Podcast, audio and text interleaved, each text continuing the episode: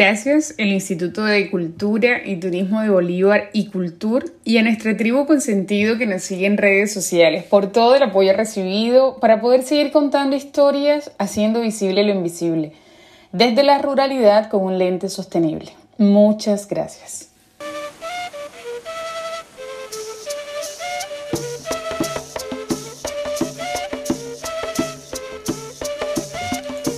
Bienvenidos a nuestro podcast Territorio Parlante, una construcción colectiva de historias a partir de voces rurales del territorio colombiano, donde a partir de cápsulas semanales exaltamos la cotidianidad y las prácticas tradicionales rurales como esfuerzos al cumplimiento de las metas de los Objetivos de Desarrollo Sostenible y elementos representativos de nuestra identidad cultural.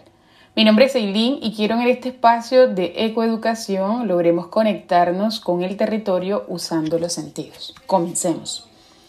Estas siete cápsulas, desde la número 26 hasta la número 32, son apoyadas por Icultur desde la Gobernación de Bolívar gracias a la estrategia Cultiva, Cultura Inclusiva de Bibliotecas Alternativas, en el marco del séptimo encuentro de bibliotecarios del Departamento Bolivarense. En estos episodios contamos con una corresponsal cartagenera, nuestra líder en procesos socioculturales, Sandy Barros. Ella es una historiadora apasionada por la cultura que en estos siete podcasts recorre los diversos sodes de nuestro departamento.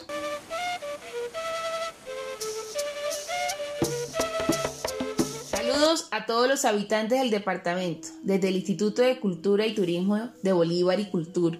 Les damos la bienvenida al episodio 26 de nuestro territorio parlante la historia que cuenta Cultiva en el marco del séptimo encuentro de bibliotecarios.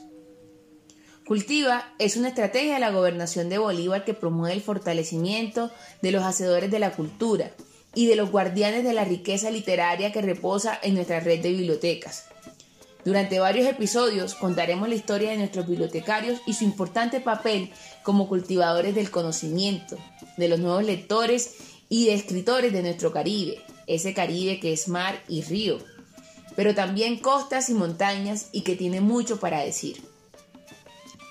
Como ya sabemos, nuestro departamento de Bolívar está dividido en siete zonas de desarrollo y que esas zonas, pues por supuesto, se caracterizan entre sí por sus condiciones económicas, sociales y culturales.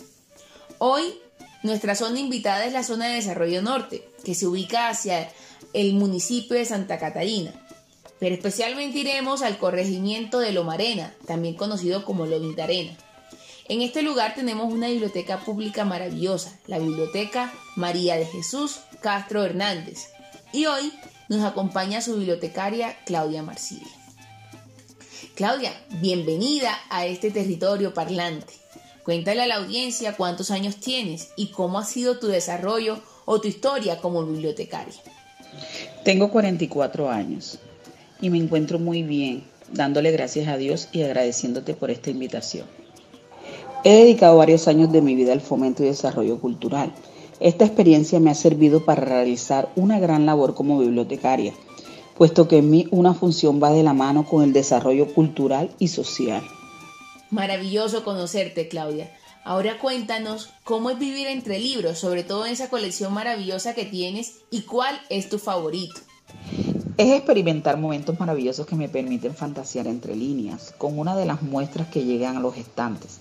Además, es inevitable exhibirlos sin antes leerlo y de ese modo poder recomendarlos. Hoy por hoy no puedo hacer mención de un solo libro, puesto que hay una alta gama de colecciones bibliográficas, tanto de cuentos infantiles como de novelas pero no puedo dejar pasar la gran emoción que me dejó al leer una de las primeras obras literarias durante mi formación escolar.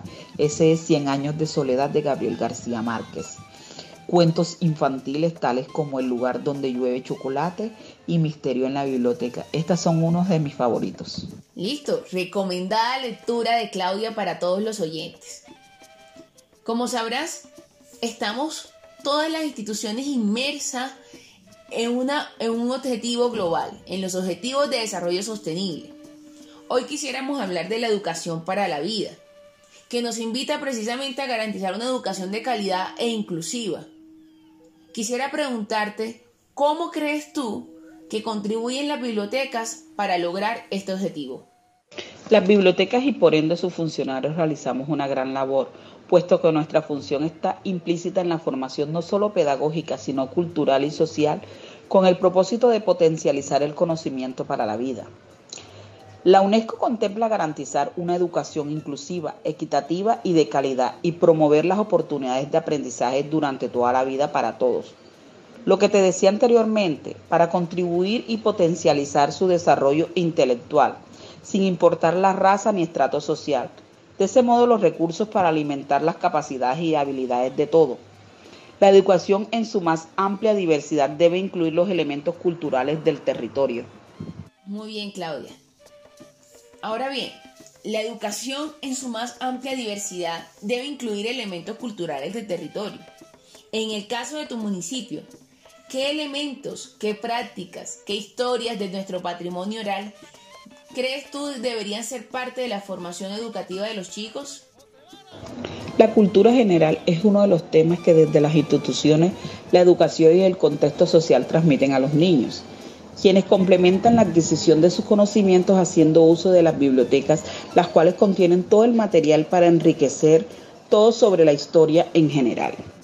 Bien, siguiendo con el tema, a lo largo de los años hemos leído en el Caribe, en todas las historias del Caribe, su clima y su ecosistema.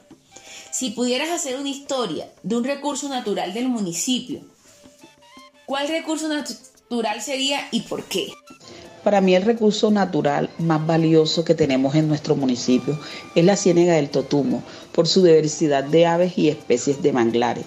También es la que le da el sustento a muchas familias del corregimiento y sus alrededores. Muy bien, Claudia. Maravillosa eh, y creativa respuesta. Ahora bien, estamos en una época maravillosa, la época más linda del año. Si pudieras dar un regalo al territorio, ¿qué le regalarías para que sea un municipio más sostenible? Un libro, obviamente. Una buena fuente que lo instruya para que se pueda conservar y hacer uso de los recursos naturales de nuestra región. Claudia, muchas gracias por darnos la oportunidad de conocerte y conocer a la biblioteca. Gracias a todos los oyentes. Y claro, los invitamos a que todos pensemos en ese regalo que le podemos dar a nuestro territorio y sobre todo en este año que ha sido tan complejo para todos. Le recordamos también que Cultur seguirá a través de su estrategia cultiva fortaleciendo la red de bibliotecas y las casas de cultura del departamento. Recuerden que pueden seguir escuchando las historias que tiene para ustedes nuestro territorio parlante por este mismo canal. Nos vemos a la próxima. Esta cápsula suma esfuerzos desde la ruralidad a la meta del Objetivo de Desarrollo Sostenible número 4, Educación de Calidad cómo desde el quehacer de Claudia promueve esfuerzos al cumplimiento de metas de este ODS. Esta cápsula es apoyada por el Instituto de Cultura y Turismo de Bolívar y Cultur, gracias a la estrategia cultiva. Hasta aquí lo que teníamos preparado para este episodio. Esperamos que hayas logrado conectarte con este territorio. Gracias por escucharnos. Y si te ha gustado el capítulo o la cápsula de hoy, dale me gusta, compártela y comenta. Así podremos llegar a más ciudadanos, conocer nuestros territorios, sus recursos, su cultura y promover su cuidado y protección. Hasta la próxima cápsula.